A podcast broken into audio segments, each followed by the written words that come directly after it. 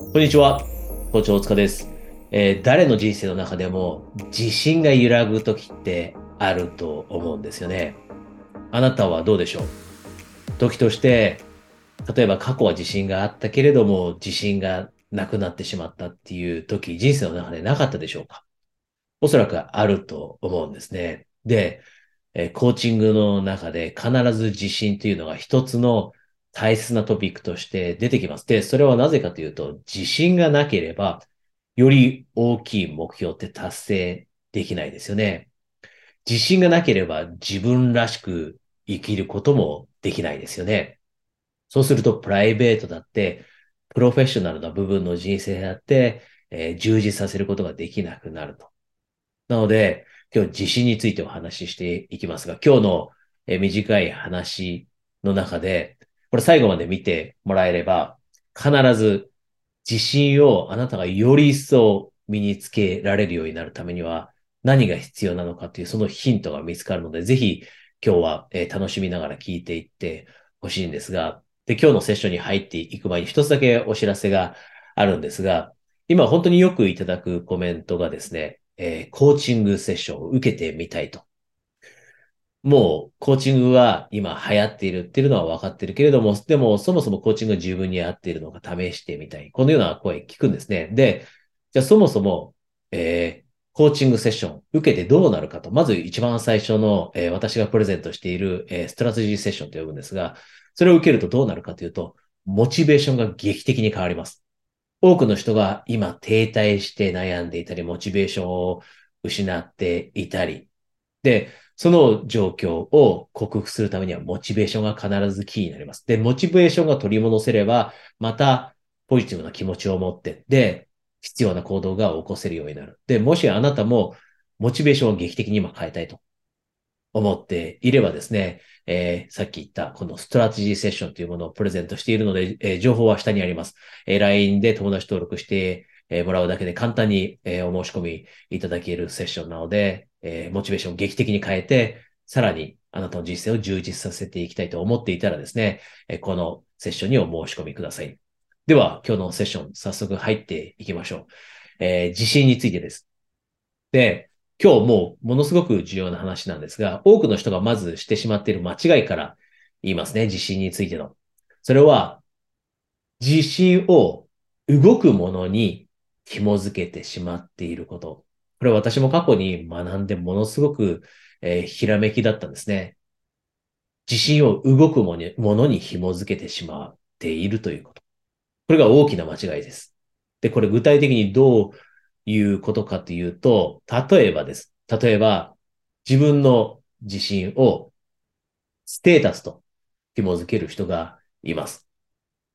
こんなステータスになったら自分は自信が持てるだろうと。例えばフォロワーだったり、または自分の生活レベルでのステータスだったり、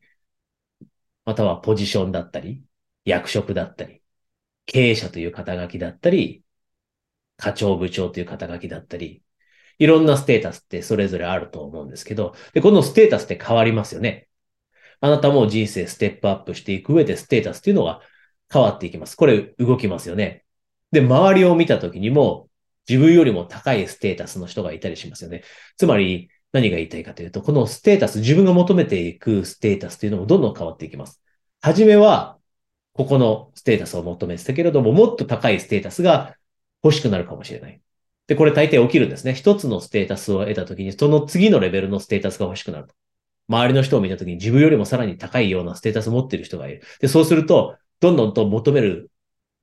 ステータスというのは変わっていきます。つまりステータスが動くんですね。で、この動いているステータスに対して自信を紐づけてしまうと、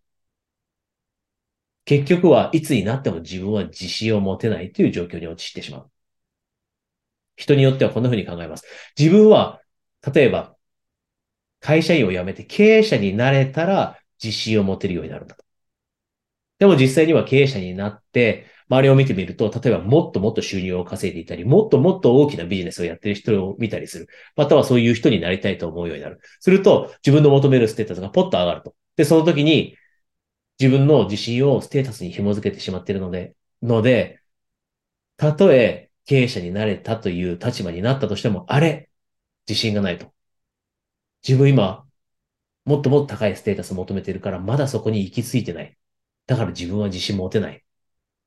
こんな風に思ってしまうと。で、これ以外にも、たくさん動くものってあります。多くの人が、えー、自信を紐づけてしまっているもの。例えば収入ですね。収入も多くの人が紐づけますよね。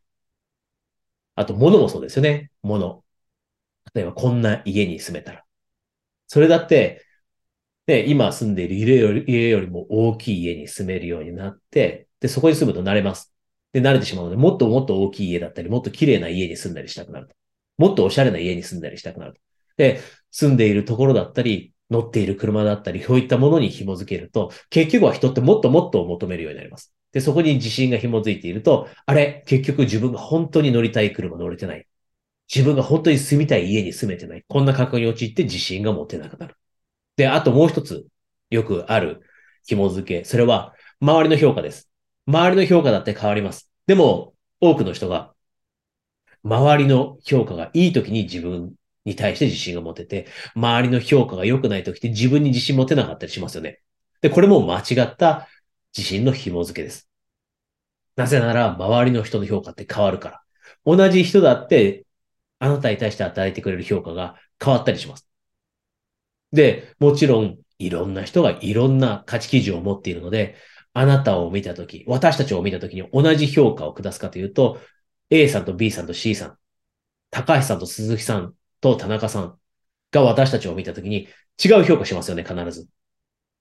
このように評価も動く。つまり、周りの人の評価がいいから自分は自信が持てるんだ。こんな風に考えてはいけないと。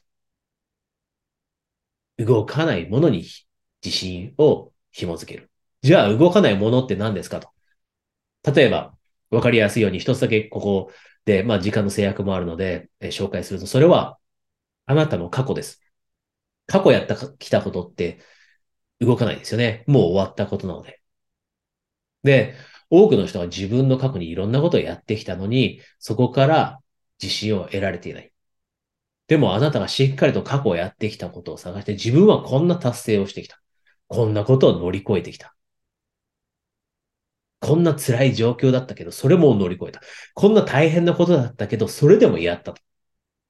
ここに自信を紐づける。このようなことですね。動かないものに。これが正しい自信を築いていく。自分で自信って作り出していくものです。で、これが正しい自信の作り方なので、え今日、えこの自信っていうトピックはもう本当に、えー、この世界において、コーチングの世界において重要であって、で、特にハイパフォーマンスだったり、多くのいろんなことを、例えば達成して自分の人生を充実させたいと思っている人っていうのは、この自信という部分をしっかりとうまくマネージしていって、で、その結果、自信を持って、モチベーションも高めて、いろんな行動を起こしていって、で、その人たちはもっともっといろんなことを成し遂げていって、人生を充実させていくので、今日あえてこの話をさせてもらいました。でもしかしたら今あなたが自信に悩んでいたのであれば、おそらく役に立った話だと思いますし、周りの人で同じように、えー自信に悩んでいる人がいたら、あなたがぜひシェアしてあげてください。少しでも、えー、今日のセッションがあなたの、えー、人生の役に立っていると嬉しいです。で、これなんで今日自信の話をしているかで、なぜこのようなセッションをしているかというと、多くの人が人生において自分の可能性の100%って活かしきれないですよね。で、これよく言うんですが、えー、脳科学の世界で言ったりしますよね。あなたが今どれぐらいの脳のキャパシティ使っているかというと、10%しか使ってないと。残りの90%って私たち使い切れないと。